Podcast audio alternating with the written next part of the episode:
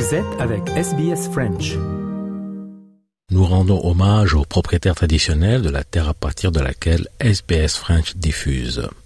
Le peuple Wurundjeri de la nation Kulin ainsi que leurs aînés passés et présents. Nous rendons hommage également à toutes les tribus et clans aborigènes ainsi que les insulaires du détroit Torres auxquels nous diffusons. SBS, a world of difference. You're with SBS French on mobile, online and on radio. Vous êtes avec SBS French sur votre smartphone, en ligne et à la radio. Mesdames et messieurs, bonjour, il est 13h, vous écoutez le programme en français sur Radio SBS, Christophe Mallet pour vous accompagner au cours de cette heure. Au programme, nous parlerons de sport, nous parlerons également à Gabriel Gatté, l'un des chefs iconiques français en Australie. Nous parlerons de Pologne dans la première partie de notre Europa Voice et l'élection euh, probablement de Donald Tusk à la tête du euh, gouvernement polonais. Mais pour l'heure, passons à notre rubrique hebdomadaire. Qu'est-il arrivé? Aujourd'hui, nous sommes le 21 octobre, direction l'ouverture du musée Guggenheim de New York.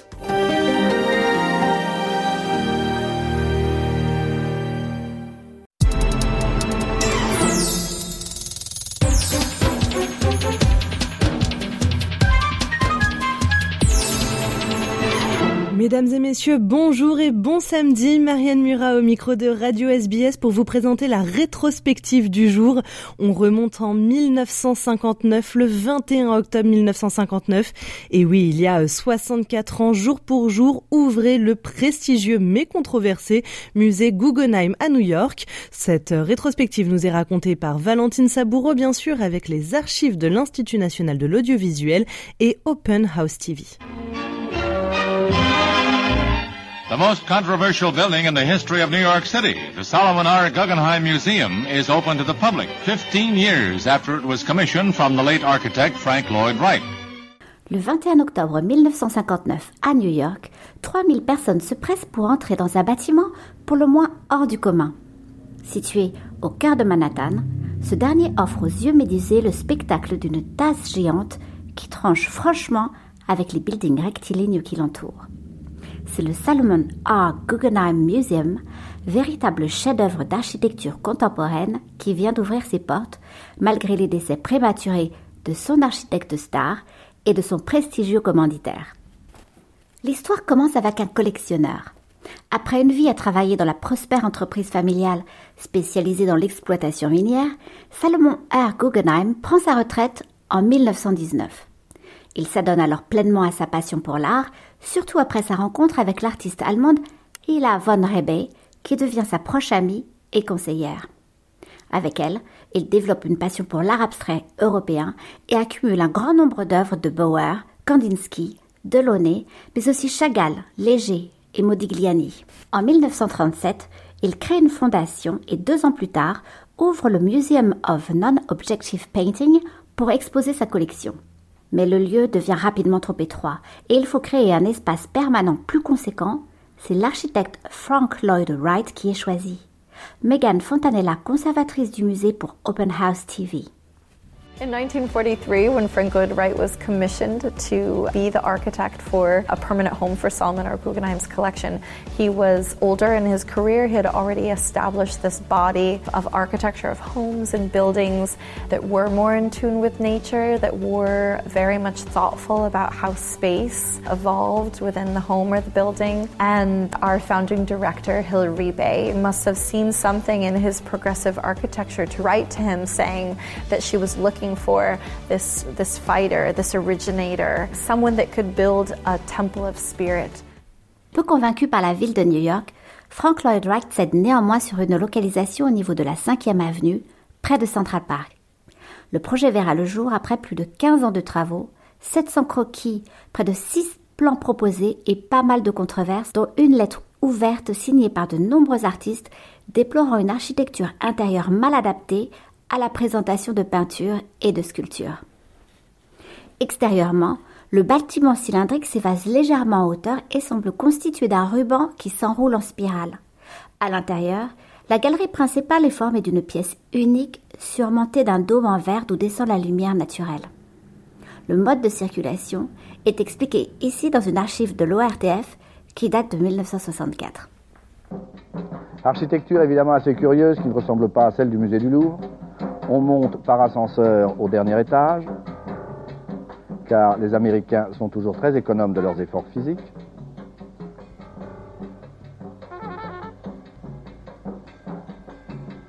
Il ne reste plus ensuite qu'à se laisser glisser le long d'une rampe hélicoïdale qui conduit les visiteurs directement au rez-de-chaussée.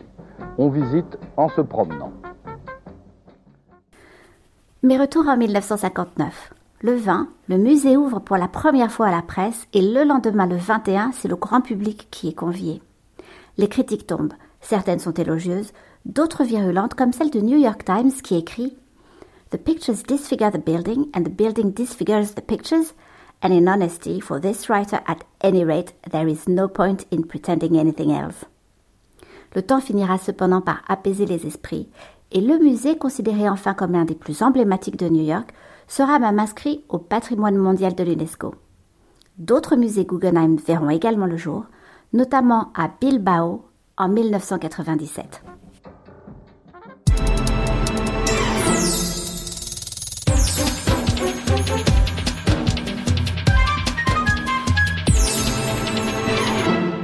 Tu sais, je suis pas malheureux. Sentimental, on peut le dire. Un peu de buée dans les yeux. À chacun de mes sourires. Et si cette vie n'était qu'un jeu? Et si on se moquait de nous?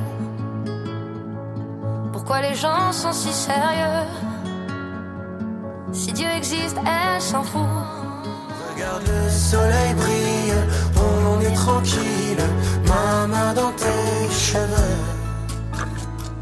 Ma dans tes cheveux. Zaz et Icar avec cette chanson Animaux fragiles. Euh, vous écoutez le programme en français sur Radio SBS, courte pause et on parle de sport tout de suite après ça.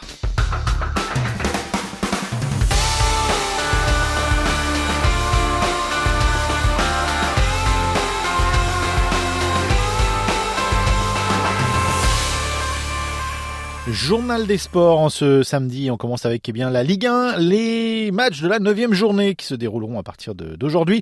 Le Havre recevra Lens, le Paris Saint-Germain recevra Strasbourg, Nice recevra Marseille, Lorient recevra Rennes, le Lille Olympique, le LOSC euh, accueillera Brest, Toulouse contre Reims, Nantes contre Montpellier, Monaco contre Metz. Et Lyon contre Clermont Foot. Au classement, les Monégasques sont en tête avec euh, 17 points devant Nice deuxième, Paris Saint-Germain troisième, Brest et quatrième et Reims est cinquième. À noter que Marseille est sixième et en bas de classement, Lorient est 16e, 17e place pour Lyon et 18e lanterne rouge de ce championnat français, Clermont Foot, avec deux petits points. Un match euh, amical s'est déroulé cette semaine euh, à, Lille, un match entre le Sénégal et le Cameroun, victoire du Sénégal 1 à 0. On écoute le buteur, la star du Sénégal, Sadio Mané. Je pense que ça a été une belle rencontre ce soir. Aussi, on a dominé le match du début jusqu'à la fin. Il faut reconnaître, même si les 10 premiers ou 15 premières minutes, on a eu du mal, c'est normal parce qu'on on avait en face de nous une belle équipe camerounaise, mais dans l'ensemble, je pense qu'on méritait de gagner parce qu'on s'est créé beaucoup, pas mal d'occasions. D'abord, je pense que c'est un bon test. On fera face encore, une fois encore à la Cannes. Maintenant, on va essayer d'aller regarder, de bien observer le match, et ce qu'on a bien fait, ce qu'on a moins bien fait, essayer de rectifier quelques détails. Et je pense que aussi, ça sera un match, un, autre, un différent match, mais c'est tout à fait normal. Parce que toutes les deux équipes euh, vont être euh, bien préparées et je pense que j'espère qu'on va gagner encore. Sadio Mané au micro de, de RFI. Allez, on a beaucoup parlé de rugby dernièrement. C'était la coupe du, c'est la coupe du monde en ce moment. C'est pas c'était, c'est la coupe du monde. C'est pas parce que la France a perdu que la, coupe du monde s'arrête. Hein. Donc c'est la coupe du monde en ce moment en France. Et bien en marge de cette coupe du monde se déroule également eh bien une épreuve, une épreuve de rugby en fauteuil. Coup de projecteur sur ce sport. Il sera un sport olympique à Paris avec Cédric Nanquin. Il est membre de l'équipe de France. C'est un mélange de différents sports. En fait, euh, pour faire euh, court, hein, mais ça a été inventé dans les années 70 par d'anciens hockeyeurs et footballeurs américains qui se sont blessés, qui sont devenus tétraplégiques. Et ils ont voulu retrouver un sport de contact. Et ils ont appelé d'abord ce sport ben, murder ball. Et euh, donc du coup, ça annonce un peu la couleur. Et c'est vrai que oui, voilà, quoi, ils ont pris des, des, règles un peu partout. Et après, il y a pas mal de règles de temps pour dynamiser le jeu. Mais euh, je pense que ce qui est super intéressant, c'est quand on comprend ben, la dynamique des différents handicaps et qu'on on voit le jeu, on voit la stratégie qui est mise en place. Et, et quand, quand, on commence à comprendre tout ça, on voit autre que le choc en fait qui est impressionnant. On voit que tout est calculé et que pratiquement ouais, c'est une partition qu'on qu'on joue quoi. Et puis deux particularités supplémentaires. D'abord, c'est mixte et on peut y jouer jusqu'à très tard. c'est vrai que c'est un des rares sports mixtes, en tout cas en collectif. Nous, en France, c'est vrai qu'on n'a pas encore de femmes en équipe de France, euh, dans le vivier de l'équipe de France, mais euh, j'espère euh, pour bientôt en tout cas, et que, et que ça va arriver vite en tout cas. Mais c'est vrai qu'on voit qu'il y a des grosses nations comme l'Australie qui ont, à des moments donnés, sur des certains tournois, ils sont à quatre femmes. Donc on voit que ça se féminise beaucoup et que c'est tout le monde joue la mixité de ce sport. Le fait qu'il y ait beaucoup de contacts, que lorsqu'on marque un essai, parfois on se retrouve avec un fauteuil renversé, on se dit que c'est pas du tout l'image qu'on a d'habitude des sportifs en situation de handicap. Là, il y a du vrai contact. Il faut pas avoir peur, quoi. C'est sûr que ça peut faire peur, surtout par rapport au bruit. Après, clairement, c'est vrai que ça arrive de chuter. Euh, on tombe à des moments donnés, mais généralement, on se fait pas trop mal, ça va. Mais c'est vrai que ça, ça impressionne beaucoup parce que ben, quand on voit ça, c'est vraiment pas ce qu'on attend. Quand on se dit, ouais, euh, des personnes handicapées, bon, ça va être, euh, ça va pas être intéressant ou euh, ça va pas être vraiment, on va pas s'y retrouver. Et quand on commence à voir les premiers contacts, surtout là, avec les huit meilleures nations au monde, je pense que il va y en avoir des contacts et des gros contacts. C'est vrai que ça reste impressionnant. Euh, moi, je suis tombé très peu en vrai dans ma carrière. J'ai dû tomber, euh, une dizaine de fois, on va dire, grand max. Mais maintenant, je fais tomber les autres. Dans les huit nations qui composeront ce, tableau de, de la Coupe intercontinentale de rugby fauteuil, l'équipe de France, évidemment, qui a un statut à défendre. Elle est double championne d'Europe en titre, et forcément, vous serez très attendu. Bah, on sait qu'on va être attendu, on sait qu'on est à la maison, donc automatiquement, on est attendu même par le public, par tout le monde. Après, on se met pas la pression pour autant, on travaille, et euh, on, travaille dur, et après, voilà, quoi, c'est aussi une façon pour nous de voir un peu ce qu'on vaut euh, au niveau international, parce que ben, on sait qu'on s'est loupé au dernier championnat du monde, on s'est loupé l'année dernière, parce qu'on sort premier de poule, et on finit sixième en perdant que deux matchs. Et les États-Unis, qu'on avait battu en poule, ben, perdent eux aussi deux matchs sur la compétition, mais finissent deuxième. Comme quoi, euh, c'est pas au nombre de matchs perdus, au nombre de matchs gagnés parfois. On peut parler de répétition générale avant les Jeux paralympiques l'an prochain? Complètement complètement. Euh, on sait que ben en fait euh, les, les coachs avaient le choix de, de la poule, c'est-à-dire qu'il y a eu le tirage au sort et après ben pour le cinquième et sixième, parce que vu qu'on est cinquième, on peut pas tomber dans la même poule que le sixième, donc en fait les coachs ont choisi à la fin ben, de savoir si on allait dans la poule A ou la poule B. Ils ont choisi la poule où en fait il n'y avait pas d'équipe euh, européenne parce qu'on a la possibilité plus facilement de les croiser, en tout cas avant les Jeux. Donc ouais, c'est complètement une répétition pour nous. Le plateau évidemment est, très relevé. Il y a une équipe en particulier dont il faudra se méfier au niveau mondial dans, cette coupe je pense que quand il y a les, les huit meilleures nations, je pense que le jeu va être intense. Je pense que les écarts de points, je pense pas qu'ils vont être énormes. Euh, mais je pense pas qu'il y ait d'équipe plus particulièrement pour nous, en tout cas sur laquelle il faut qu'on se méfie. Je pense qu'un de nos plus gros adversaires, c'est nous-mêmes. Euh, comment on va gérer la pression, comment on va gérer euh, ben, certaines situations. Et je pense que voilà quoi, c'est euh, comment on relève la tête si on perd des ballons et comment on arrive à, à passer outre et aller récupérer trois quatre ballons derrière. Et euh, voilà quoi, on sait qu'on peut le faire, on l'a déjà prouvé et, et, il va falloir qu'on qu le reprouve et puis voilà. Cédric Nanquin, donc sur RFI, membre de l'équipe de France de rugby en fauteuil sport olympique à partir de l'été prochain. La Transat Jacques Vabre euh, eh bien, prend son départ ce week-end entre Le Havre et Pointe-à-Pitre. Départ donc demain dimanche pour cette Transat Jacques Vabre. La plus prestigieuse des courses à la voile en double, 30 ans d'existence cette année et un succès qui ne se dément pas tant populaire que sportif. 95 bateaux bientôt prêts à larguer les amarres du Havre en Normandie, direction Fort de France, en Martinique, des bolides des mers aux embarcations plus modestes. C'est une nouvelle belle bataille qui se prépare, bataille à laquelle vont se mêler nos deux invités, Jérémy Bayou et Franck Camas. Franck Camas, tenant du titre, quatre fois vainqueur de l'épreuve, mais dans une autre catégorie de bateaux que celle dans laquelle vous êtes engagé cette année. Vous passez en effet des, des multicoques à un monocoque, ça s'appelle un IMOCA. Alors, pour ceux qui ne connaissent pas bien, c'est un bateau qui fait 60 pieds, c'est-à-dire 18 mètres environ.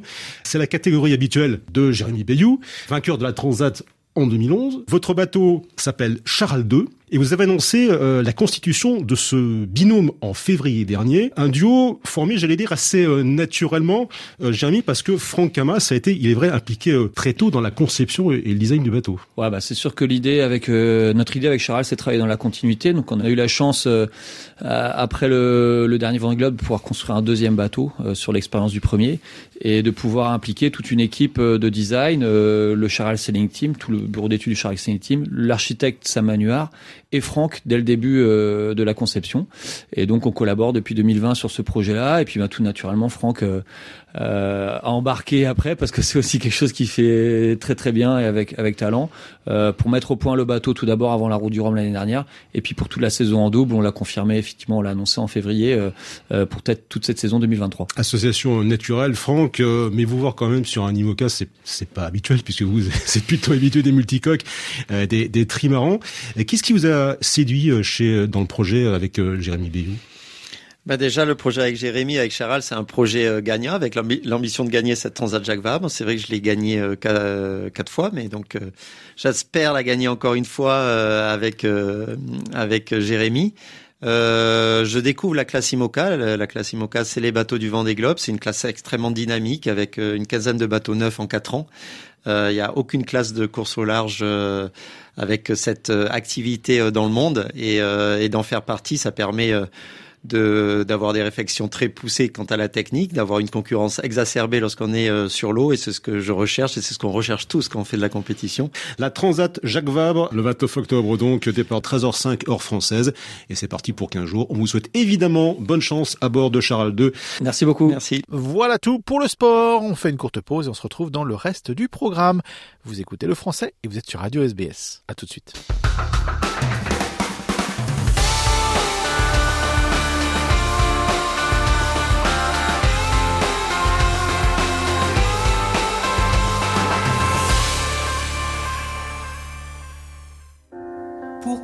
Les gens qui s'aiment sont-ils toujours un peu les mêmes?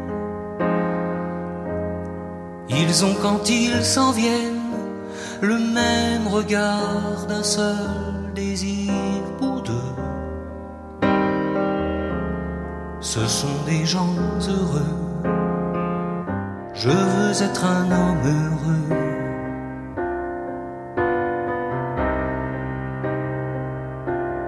Je veux être un homme heureux.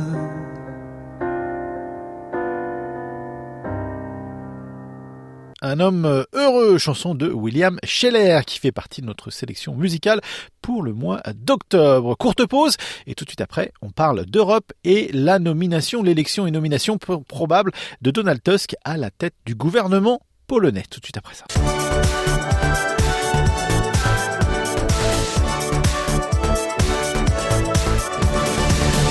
Europa Voice euh, numéro 123. Et comme à l'habitude, je suis avec euh, notre ami Nathanaël Bloch. Salut Nathanaël. Salut Christophe. Alors, euh, on va parler d'Europe, bien entendu. C'est le sujet d'Europa Voice, c'est le sujet de ce podcast. Mais pour une fois, un peu un, un rayon de soleil, on va dire un petit rayon de soleil en tout cas, dans le ciel européen, l'élection d'un nouveau Premier ministre en Pologne. Un Premier ministre qu'on connaît très très bien dans ce podcast puisqu'on en a beaucoup beaucoup beaucoup parlé. Effectivement, alors Christophe, première information, c'est que c'est un, un, rayon de soleil, c'est qu'il y a du nouveau à l'est ouais. euh, de l'Europe. Alors les, les, discussions sont encore en cours, mais effectivement, la coalition menée par Donald Tusk euh, arrive en tête euh, des élections législatives mmh. en Pologne, et donc très certainement, il sera le futur Premier ministre. Et donc c'est une très bonne nouvelle pour nos amis polonais. C'est aussi une très bonne nouvelle pour nos amis européens. Alors on sait que ce, ce pays, la Pologne, avait pris un virage euh, très à droite ces, ces dernières années, et, et Donald Tusk, c'était le, le, Donald qu'on aimait bien à l'époque, puisque c'était, il avait un rôle euh, à la présidence de, de l'Europe. Il, a quand même guidé l'Europe pendant des moments assez compliqués, et pendant ce virage à droite aussi, il était là. Donc il était là avant Ursula euh, von der Leyen, et, et Donald Tusk, ça a été quelqu'un qui a aussi guidé durant le Brexit. Enfin, il y a eu des moments assez compliqués dans sa présidence européenne. Ça veut dire que c'est un homme d'État et là, la Pologne pourrait se doter donc d'un vrai homme d'État vraiment réellement tourné vers l'Europe. Effectivement, Christophe. Alors, Donald Tusk, il a cette euh, cette double casquette, c'est-à-dire qu'il a déjà l'expérience du pouvoir euh, en Pologne. En fait, il revient euh, au sein de de l'exécutif polonais et comme vous l'avez mentionné, il a aussi dirigé le Conseil européen pendant cinq ans et ce que je trouve important aussi de mentionner, c'est qu'il n'a pas simplement été dans les instances euh, européennes, il a été dans les instances européennes et il a dû faire face euh, à ce qu'on pourrait qualifier de véritables défis, à des crises. Et euh, je pense à la crise migratoire, je pense à la dette grecque, je pense aussi, comme vous l'avez mentionné, c'était un peu notre notre Madeleine de Proust, le Brexit. Donc effectivement, Donald Tusk, c'est un homme, c'est un homme d'État et c'est un homme qui comprend aussi euh, l'importance de l'Europe et l'importance de l'Europe euh, pour les pour les Polonais. Et puis deuxième élément, euh, Christophe, c'est que il vient à un moment où la Pologne avait sombré d'une certaine façon dans un mouvement de plus en plus conservateur, de plus en plus à droite, dans un écosystème européen à l'est où des petits Viktor Orban pointent le bout de leur nez dans d'autres pays, donc avec un risque aussi de contagion de cette extrême droite européenne à l'est et donc c'est véritablement une lueur d'espoir et une manière aussi voilà de montrer que l'Europe fait encore rêver et a encore un poids politique à jouer pour ces pays d'Europe de, de l'Est. Il a quoi sur euh, sur sur sa table, sur sa planche euh, devant lui? Il y a quand même beaucoup de travail parce que euh, dans, dans l'idée euh, du, du, parcours européen polonais, euh, ça, la, la, Pologne a longtemps rêvé de l'Europe. Une fois que la Pologne a accédé à l'Europe, c'était un des pays les plus positifs par rapport à l'Europe. C'est vrai que cette image est, a été énormément écordée au sein de l'opinion publique polonaise sur les dernières années. Vous l'avez dit avec un, un virement, j'allais pas dire un revirement, mais un virement bien à droite il, il, a du pain sur la, du pain sur la planche pour pour pouvoir euh, remettre un peu tout ça d'aplomb. Est-ce que ce sera une de ses premières tâches? Alors. D'abord, ce qui est important de, mentionner à nos, auditeurs d'Europa Voice, euh, c'est que l'élection euh, de Donald Tusk, enfin, et, le fait que sa coalition euh, prenne les rênes en Pologne, fait que des milliards d'euros de financement pourront de nouveau être attribués à la Pologne et donc permettre son développement. Parce qu'il y avait aussi un gel euh, du financement des projets européens au vu de la situation euh, et du revirement, euh, ou du virement plutôt comme vous l'avez dit, de la Pologne à droite. Ça c'est le premier élément, c'est que de manière très concrète, de l'argent européen va, va, va, va, de nouveau servir au développement économique, politique, de, de la Pologne. La deuxième chose, c'est que au niveau interne, au niveau de la société, effectivement, l'arrivée de, Donald Tusk, c'est une très bonne nouvelle et on peut s'attendre à beaucoup de changements sur différents, sur différents plans, sur, sur, le, plan social, sur le plan politique, euh, sur, sur le plan culturel. Juste de manière, j'allais dire, très symbolique, euh, l'arrivée de Donald Tusk, c'est aussi dans un pays conservateur comme l'est la Pologne, quelqu'un qui a mené une campagne en faveur de la libéralisation de l'avortement. C'était quelque chose que son propre parti n'avait jamais osé exprimer euh, avant. Et on le sait, hein, en Pologne, euh, le pouvoir, quel qu'il soit d'ailleurs, reste très proche de, l'Église. Et l'Église a encore une, très grande influence. Et, pour l'instant, l'IVG n'était autorisé qu'en cas, enfin j'allais dire, c'est une très mauvaise manière de dire, mais d'extrême de, cas majeurs comme le considéraient les Polonais, c'est-à-dire euh, viol, inceste ou risque vital. Et donc, véritablement, hein, c'est symbolique, mais c'est un vrai changement au sein de la société politique et c'est une vraie marque de courage politique que Donald Tusk euh, a pu montrer lors de, de, cette euh, campagne. Et donc voilà, il a sur, sur ce, sur ce plan-là, sur le plan aussi des droits des minorités, de, de des, droits des LGBTI euh, on attend aussi euh, beaucoup de, Donald Tusk et on attend aussi, en termes de politique, là, plus un revirement ou un réalignement un rééquilibrage sur la question ukrainienne et sur l'aide et l'alignement avec d'autres pays d'Europe de l'Est, de, l'Ouest, d'une position polonaise plus favorable à l'Ukraine et, plus, j'allais dire, euh, en ligne aussi avec euh, les politiques européennes. Donc voilà, vraiment sur le plan social, sur le plan politique et aussi sur le plan culturel, Donald Tusk, c'est une vraie bouffée euh, d'oxygène euh, pour cette Pologne des années 2023. Ils, ils sont dotés d'un vrai homme d'État, quelqu'un qui a une énorme expérience au niveau étatique, des rouages européens, des rouages mondiaux. Et, et là, vous m'avez enlevé un petit peu de la bouche, mais c'est vrai que c'est aussi important dans, dans, dans l'idée du conflit ukrainien avec la Russie. c'est quelqu'un qui, qui connaît euh, Vladimir Poutine, il, il, a travaillé avec Vladimir Poutine pendant de longues années au niveau européen.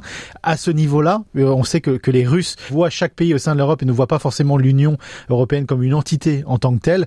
Euh, mais le fait est que euh, Poutine a travaillé, a échangé, a rencontré Donald Tusk au long de ces années, et forcément, ça change la donne au niveau des discussions entre les deux hommes. S'il y en a.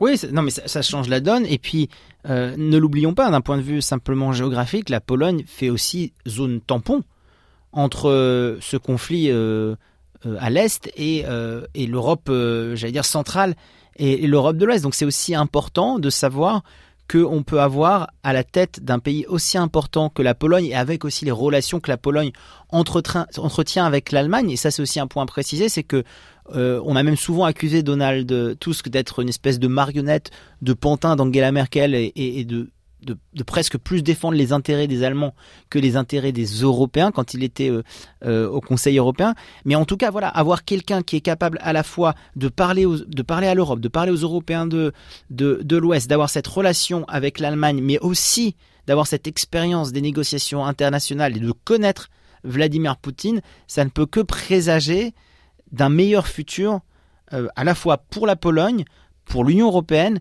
mais aussi pour le conflit russo-ukrainien. Affaire à suivre. Affaire à suivre. Merci Nathanaël. Merci Christophe.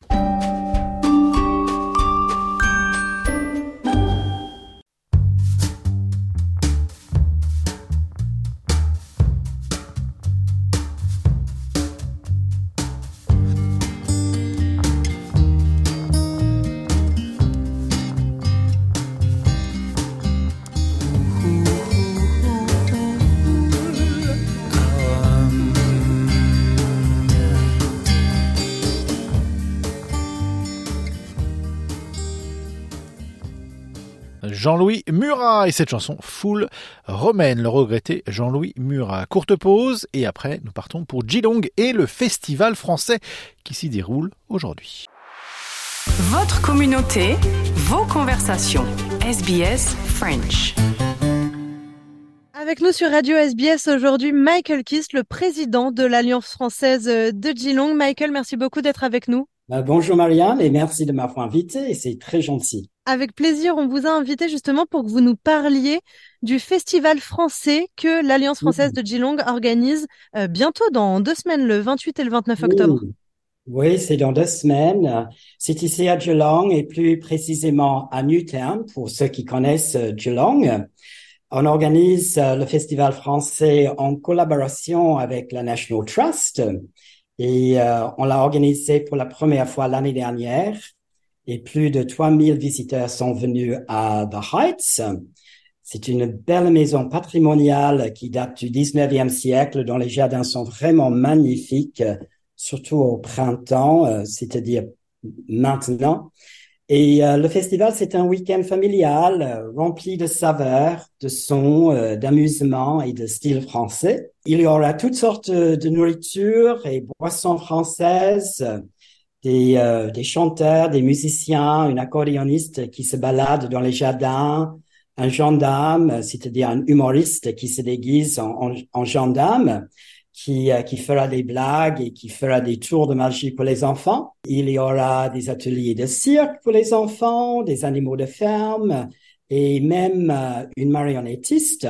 Et le vin du livre sera présent pour, pour ceux qui aimeraient acheter de nouveaux livres et justement, je me permets de vous couper, Michael, à propos du van du livre. Christophe Mallet a réalisé une interview à ce propos qui est déjà disponible en ligne, sbs.com.au slash French, et on y parle justement du festival de Geelong.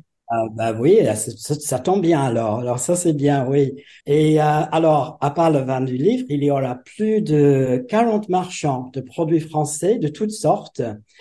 Euh, il y aura de la nourriture, de, des boissons, des vêtements, des, des souvenirs, des bijoux, euh, des affiches, euh, des paniers, de la brocante, euh, toutes sortes de choses.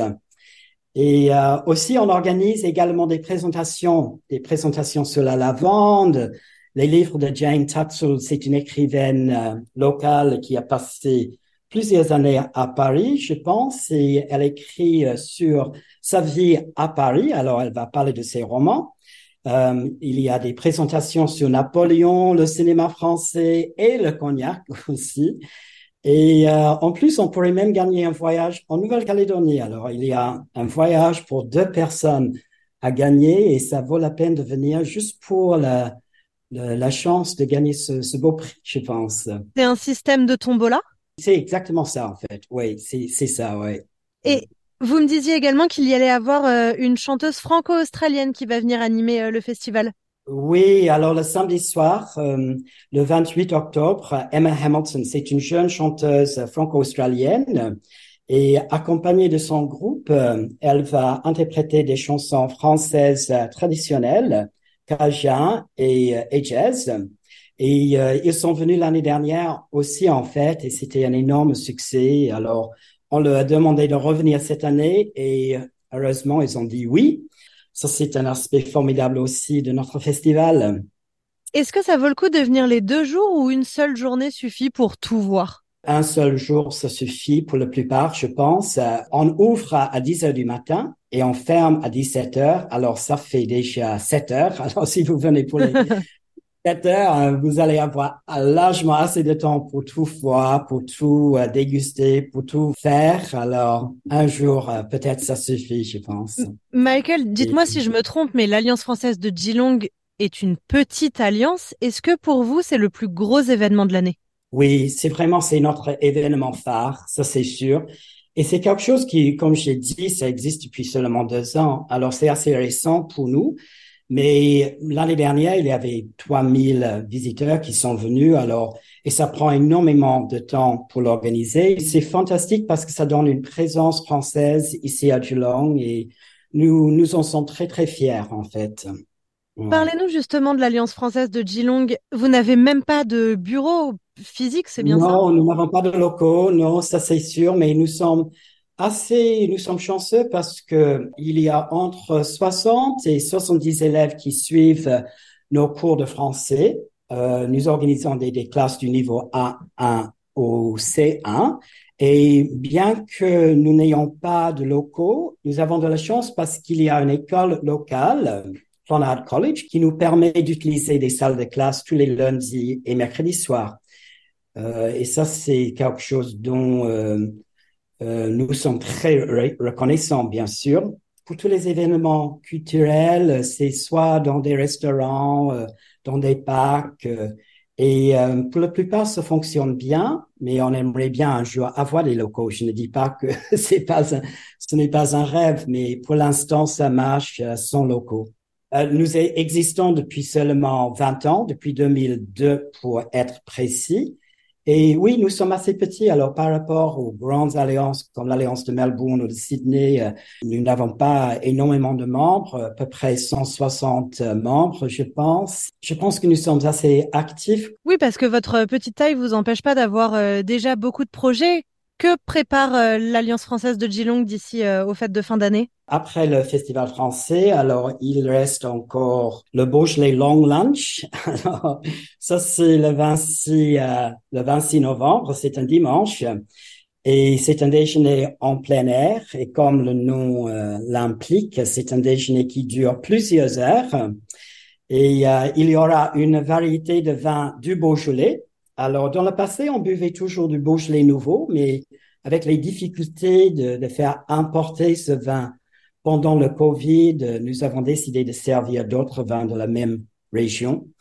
Alors, c'est un déjeuner de vin français, de fromage et charcuterie français, euh, accompagné de baguettes. Et puis, il y aura des, des desserts, bien sûr, de toutes sortes pour terminer le repas. Et tout ça euh, en écoutant une accordéoniste très douée. Et c'est vraiment, c'est une journée très agréable.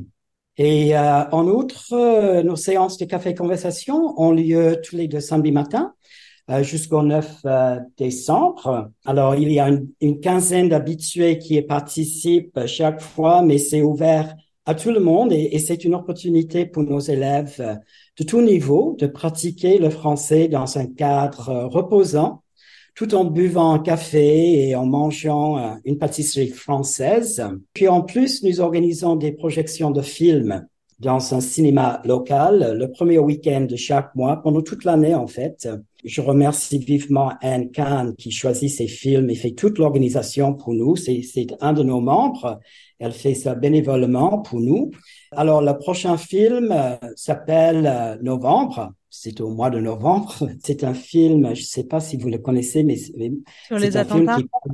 oui, c'est qui mm. parle des attentats qui ont eu lieu à Paris euh, en novembre 2015. Au mois de décembre, on va regarder Sainte-Omer, qui est également un film qui traite euh, un sujet euh, sérieux parce qu'il s'agit du procès d'une femme franco-sénégalaise accusée d'avoir tué sa fille de 15 mois. Alors, ces deux films sont assez noirs, mais euh, début janvier, on va regarder le film Dégustation, euh, ce qui est une comédie romantique et, ce sera un peu plus léger. Et ça, c'est un film qui parle d'un caviste qui rencontre une jeune femme qui s'inscrit à ses ateliers de dégustation. Et je pense que pour les vacances d'été, euh, ce film a l'air très très sympa, je pense. Ouais, bah, un beau programme alors pour euh, l'Alliance française de Geelong. Et euh, Michael, on le disait, vous, êtes le président. Tous nos auditeurs, j'imagine, ont bien entendu votre petit accent. C'est quoi votre histoire?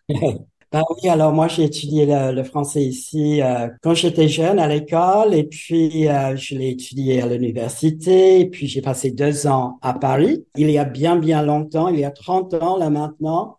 Et puis, alors, le français, c'est ma passion. Je suis euh, prof de français, j'ai enseigné le français, euh, j'ai pris la, ma retraite il y a quatre ans. Mais euh, pour moi, le français, c'est ma passion, c'est quelque chose que j'adore, tout simplement. Merci beaucoup, Michael, d'avoir répondu à nos questions. Merci, Marianne. Merci. Est-ce que je peux juste mentionner qu'il y a un site web pour le festival? Alors, si vos auditeurs veulent visiter ce site web, c'est le festivalfrançais.com eu et vous avez euh, tous les prix pour les billets. On peut les acheter en ligne, mais aussi toutes les informations sur le festival, c'est sur ce site web. Et on n'oublie pas, bien sûr, la possibilité de gagner un voyage en Nouvelle-Calédonie. Oui, tout à fait. Oui, tout à fait. Ça, c'est, ça, c'est quelque chose de nouveau. On n'avait pas ça l'année dernière. Ça, c'est un plus pour cette année. ah bah oui, un, un, gros plus. merci Marianne et merci pour cette opportunité de parler de, de ce que l'on fait ici à Geelong. Et j'espère que vous et vos auditeurs, vous pourrez venir à notre festival français dans, dans le week-end. Vous écoutez le français sur Radio SPS. Qui ressemble à la Louisiane à l'Italie. Il y a du linge étendu sur la terrasse et c'est joli.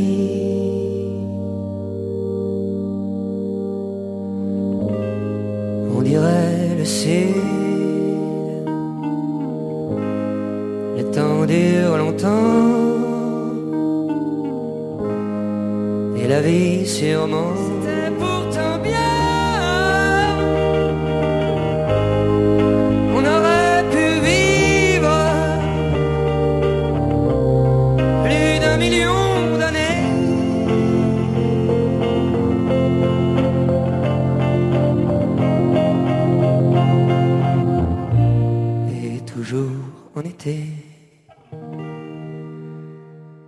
Feu Chatterton, cette reprise de Nino Ferrer, le Sud. Euh, voilà, on va parler maintenant. Bah, direction le sud également un petit peu euh, dans la gastronomie. On a la, chance de pouvoir parler à l'une des icônes de la cuisine française en Australie, Gabriel Gatté. Les programmes de SBS sont disponibles en podcast et vous pouvez les écouter quand vous voulez. Pour s'inscrire ou télécharger, www.sbs.com.au/french. Bien aujourd'hui dans le programme en français, on va parler de, de, cuisine avec une des légendes australiennes de la cuisine. Je vais pas euh, faire son éloge complet, mais 52 ans de cuisine pour Gabriel Gatté qui est avec nous. Ça fait un bail. Euh, 52 un bail. ans. Bonjour, bonjour Gabriel. Christophe, bonjour tout le monde. euh, 52 ans, je disais, j'ai vu un, un, post sur vos réseaux sociaux euh, récemment. Ouais. Euh, voilà, 52 ans de cuisine. Alors on va pas dire forcément votre âge, mais euh, c'est une énorme partie de votre vie la cuisine. C'est votre vie en fait finalement. Ben, disons de manger, c'est certainement une grosse Ouais. part de ma vie et c'est pour ça que je suis devenu cuisinier parce que j'aime bien manger. D'accord. Donc, ça c'était une de mes questions. Vous avez donc commencé euh, à vers 16 ans, si mes calculs sont, corrects. Euh, donc euh, vous ferez les maths pour calculer l'âge, mais c'est pas la peine de le faire.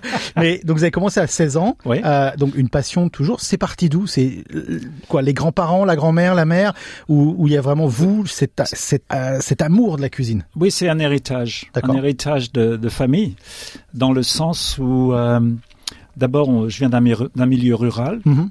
en Anjou, sur les La bords, Loire, sur les bords de la bords Loire, hein. Loire, à une vingtaine de kilomètres de la Loire, dans une petite ville qui s'appelle Beaupro, Mhm. Beaupréau, en Mauges maintenant, et euh, tout le monde avait sa petite maison, avait son jardin. Mon père c'était un un ouvrier ébéniste. On, on faisait pousser tous les légumes, tous les légumes, tous les fruits, si il y avait quelque chose qu'on n'avait pas, souvent on pouvait échanger avec des cousins qui avaient une ferme. On recevait, on faisait un peu de vin aussi. On avait un, un, un petit vignoble, Mhm. donc on faisait assez de vin pour nous, même un peu plus. Plutôt vin blanc années. alors euh, les vins de la Loire, non non, non, c'était bah, les vins de la Loire. Il y a des vins blancs, mais il y a, on n'en parle pas souvent, mais il y a des des vins rouges extraordinaires qui sont les, les Bourgueil, qui sont les, euh, les Champigny, ce sont des Cabernets francs qui sont très faciles à boire, très populaires, qui coûtent beaucoup moins cher que les autres. Mhm. Et ce sont nos gros vins de la région. Mais nous, en fait, c'était des, euh, des cépages de, euh, de la campagne. Donc, on faisait euh, un, un bon rouge. Un bon Mhm. rouge, on avait plusieurs cépages. Un vin de table. On va Un dire. vin de table, c'est ça. C'est pas un vin qu'on pouvait mais quand même faire à la maison. Mhm. On avait un- on avait un pressoir, on avait une cave, on avait des barriques. On avait une presse, on avait enfin on avait le matériel qui se passait d'un frère à l'autre entre mon père, mon père et euh, ses frères. Mhm. Et euh, donc c'était c'était l'atmosphère de famille. Mais en plus de ça, ma grand-mère euh, qui vivait avec nous dans sa jeunesse, elle était cuisinière dans un dans un moulin. Il y avait du personnel, Mhm. une famille de qui avait qui avait un moulin, qui était qui était aisée, qui qui avait une cuisinière, qui avait des servantes. Et ma grand-mère avait commencé comme ça. Et puis euh, elle s'était mariée après ça à 20 ans, quand elle avait 20 ans. Euh, son mari est parti à la guerre en 1914, il est jamais revenu. Mhm. Donc elle est re- retournée travailler, elle est devenue le- leur chef cuisinière. Donc c'est une femme, ma grand-mère, qui savait faire euh, beaucoup de choses avec les, les ingrédients régionaux. C'est important ça, surtout Bah, s'il y, a- y a- surtout s'il y a eu transmission de ça, parce que c'est Bien sûr. c'est on dit aujourd'hui les hipsters euh, faut faut manger en saison, faut- mais en fait ça c'est c'est juste un retour à la base en fait. Bah, complètement, parce qu'à ce moment-là, on, on allait... on se posait même pas la question en fait. Ouais, non, mais c'est ça. On, on, mangeait les fraises du coin, on mangeait Ouais. les asperges du coin. C'était loin des, fraises espagnoles ou. euh, C'est ça, les artichauts, les, euh, le, le- le chou-fleur. Hein, pour ma région, à côté de la, la Bretagne, c'est le genre de choses qu'on a. Mhm. Euh, c'est un climat euh, tempéré, donc tout, enfin tout, tout ce qui est vert pousse. On a des fruits, euh, on a tous les fruits rouges, bien sûr, et puis on a les les, les pêches, les brugnons, euh, toutes ces choses-là, les poires, les pommes. Mhm. Donc on a on a tout pourtant. On a beaucoup de gibier. Donc c'était une cuisine euh, vraiment régionale que les bons cuisiniers, les, bonnes les bonnes cuisinières comme ma grand-mère, on pouvait presque les appeler des cordons bleus, euh, elles, euh, elles savaient, si on leur apportait quelque chose, elles savaient quoi en faire. Voilà, il y avait pas euh, il y avait pas de tergiversation. Vous savez, il y avait il y avait Voilà. au moins deux trois solutions par produit. Oui, ah oui. Dans la moins. tête, au moins. Certainement.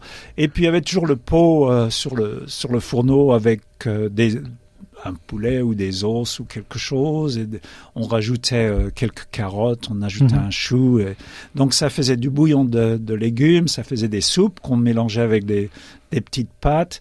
Et puis ça c'était pour surtout pour l'hiver. Et puis l'été c'était vraiment les hors d'œuvre du jardin, les radis, les tomates, les, les carottes râpées, Mhm. le céleri en tout, tout ce genre de choses-là qu'on mangeait en, en hors d'œuvre. Et puis après ça, on mangeait un petit peu de viande qu'on ça, on achetait chez le boucher, mais Mhm. une ou deux fois par semaine, des petits morceaux de viande. Sinon, on avait des poules, on avait des lapins. Il Et, est, euh, il est ce qu'on 13h19 quand on enregistre euh, cet, cet entretien et j'ai une faim de loup. C'était peut-être pas la Il meilleure. faut- il aurait dû fallu manger. Never work on an empty stomach. Il Il sûrement faut jamais je- travailler sur. un- Voilà, j'aurais peut-être dû manger. C'est une erreur, mon cher ami Malais. 15 ans d'expérience et je fais encore des erreurs comme ça. Tu es un bleu. Ouais. donc, donc vous, vous êtes vraiment arrivé à la cuisine par le produit, on peut dire. L'amour du produit, l'amour de, Bah, bien de, sûr. de, de- ouais, de- des, des produits. Et euh, ma grand-mère, elle nous encourageait de l'aider à faire la cuisine parce qu'elle était handicapée. Enfin, quand j'ai connu. hein. Mhm. Euh, moi, je suis né, elle avait, elle avait 60 ans. Mhm. Euh, Et 60 ans à l'époque, c'était vieux. hein. C'était Quand vieux. C'était, c'était déjà vieux. Et ma grand-mère, elle marchait avec deux cannes Mhm. à 60 ans. D'accord. Donc, il fallait euh, l'aider à porter les gros, les grosses casseroles. Ouais. Parce qu'elle elle, elle avait eu un accident, elle était tombée. Mais malgré tout ça, Christophe, elle a vécu jusqu'à 100 ans. Et ben Plus voilà. de 100 ans. Il y a des bons gènes alors. Oui, oui, non, non, certainement. Mais bah, elle était gentille en plus, donc elle nous a encouragés, tous, frères et sœurs, à, on l'aidait. On, Mhm. on ne pensait pas qu'on était en train d'apprendre à faire la cuisine, on, on vivait. Alors ça, ça euh, c'est une question importante parce que vous avez fait vos premiers pas euh, dans un restaurant, je suppose. Oui, vous avez oui, pris oui, vos- après ça, j'ai fait un apprentissage. Quand vous êtes arrivé en apprentissage, après, euh, je sais pas, un mois, deux mois, Oui.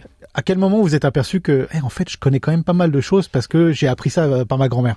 Euh, assez, assez rapidement. Euh, certaines choses que d'autres connaissent pas, comme le nom des légumes, Mhm. le nom des herbes, euh, comment éplucher les légumes, comment écosser les petits pois. Il y en, il y en a qui n'ont jamais fait ça. Comment éplucher une pomme de terre bien. Comment Sans éplucher- économe, avec un couteau. Ah, avec oui, un oui. économe, ça va. Mais enfin, toutes ces petites choses, c'est c'est le petit travail de couteau. Comment laver des, des fraises, salades. Donc, c'est comme ça qu'on commence comme apprenti. Mais quand même, quand on, a, on va travailler dans un restaurant comme celui que j'ai commencé, c'était un- une étoile au Michelin. Donc, c'était déjà un très, très bon restaurant. C'était le plus grand chef de la région. Mhm. Euh, c'est autre chose. C'est autre chose parce qu'il y a beaucoup de, euh, de chorégraphie de mouvement, des choses qu'on fait pas à la maison, comme euh, de, de faire, de lever des filets de sol, de, de travailler le, le, le gibier, enfin des grands gibiers. De... Donc il faut être rapide en plus de ça. Et Donc- puis des sauces, je suppose, des sauces un peu plus élaborées que Oh, celles qu'on fait à la maison. Parce que la, la France, c'est quand même les sauces. Oui, oui, c'est ça. Donc, euh, Euh, ma grand-mère faisait euh, des sauces à partir de, du bouillon qu'elle avait sur le, le feu. Elle faisait un roux, donc elle faisait des sauces blanches. Elle Mhm. faisait, euh, elle faisait le beurre blanc parce que c'était la grande spécialité de, ma- de notre région. Pour le poisson? Euh, Pour le poisson. Mhm. On, on faisait des beurres blancs ou des sauces à base de, know, de, de liquide et d'un roux. Et puis on faisait des sauces brunes quand on faisait euh, un coq au vin. Enfin, ça, ça faisait partie des sauces au vin, trucs comme ça, où on cuisait tout ensemble doucement. Mhm. Mais sinon, on faisait pas des, des choses euh, super sophistiquées. On, on, on faisait pas des ballotines, on faisait pas des, des pâtés en croûte, tout ce genre de choses-là. Mhm. Mais on, on faisait des bonnes choses, des bons petits plats. Donc vous, vous avez commencé dans un, un étoile Michelin. Oui. Euh, comment ça s'est passé? Vous êtes, euh, vous avez été faire toc toc à la porte. C'est par connaissance. euh, co- comment ça s'est passé pour vous? Qu'est-ce qui a changé en fait? C'est vraiment comme ça parce que en fait, euh, lorsque j'ai décidé de devenir cuisinier, il y a un, un de mes profs, qui, j'en ai parlé à un de mes profs, euh, c'était Monsieur Jouet, qui en fait était super gentil et puis euh, il me dit bah écoute, euh, je dis je sais pas, j'aimerais bien être cuisinier, j'aime la cuisine. Il dit va voir euh, un grand chef, le plus grand chef, il me connaît. Euh, non, je suis, je suis allé manger chez lui de temps en temps. euh, c'est à 80 km de, de chez moi, hein, donc sur la bicyclette. J'allais dire en vélo? En vélo, exactement.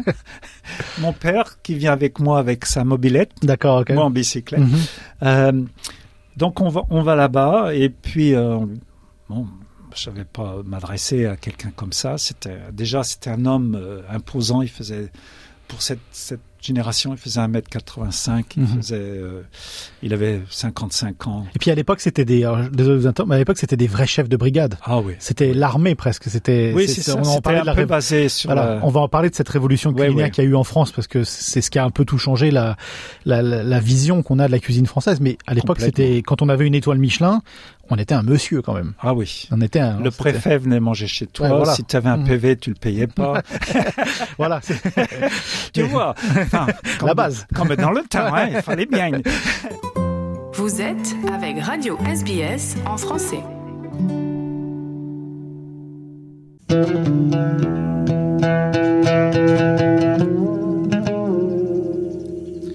Gabriel Gâté. Donc euh, voilà, c'est la fin de notre programme. Merci de l'avoir suivi. Prochain rendez-vous avec le français sur Radio SBS, c'est bien entendu demain à 13h et dans la semaine mardi et jeudi à 13h également. Bon après-midi à tous et bon appétit si vous êtes toujours à table. À demain.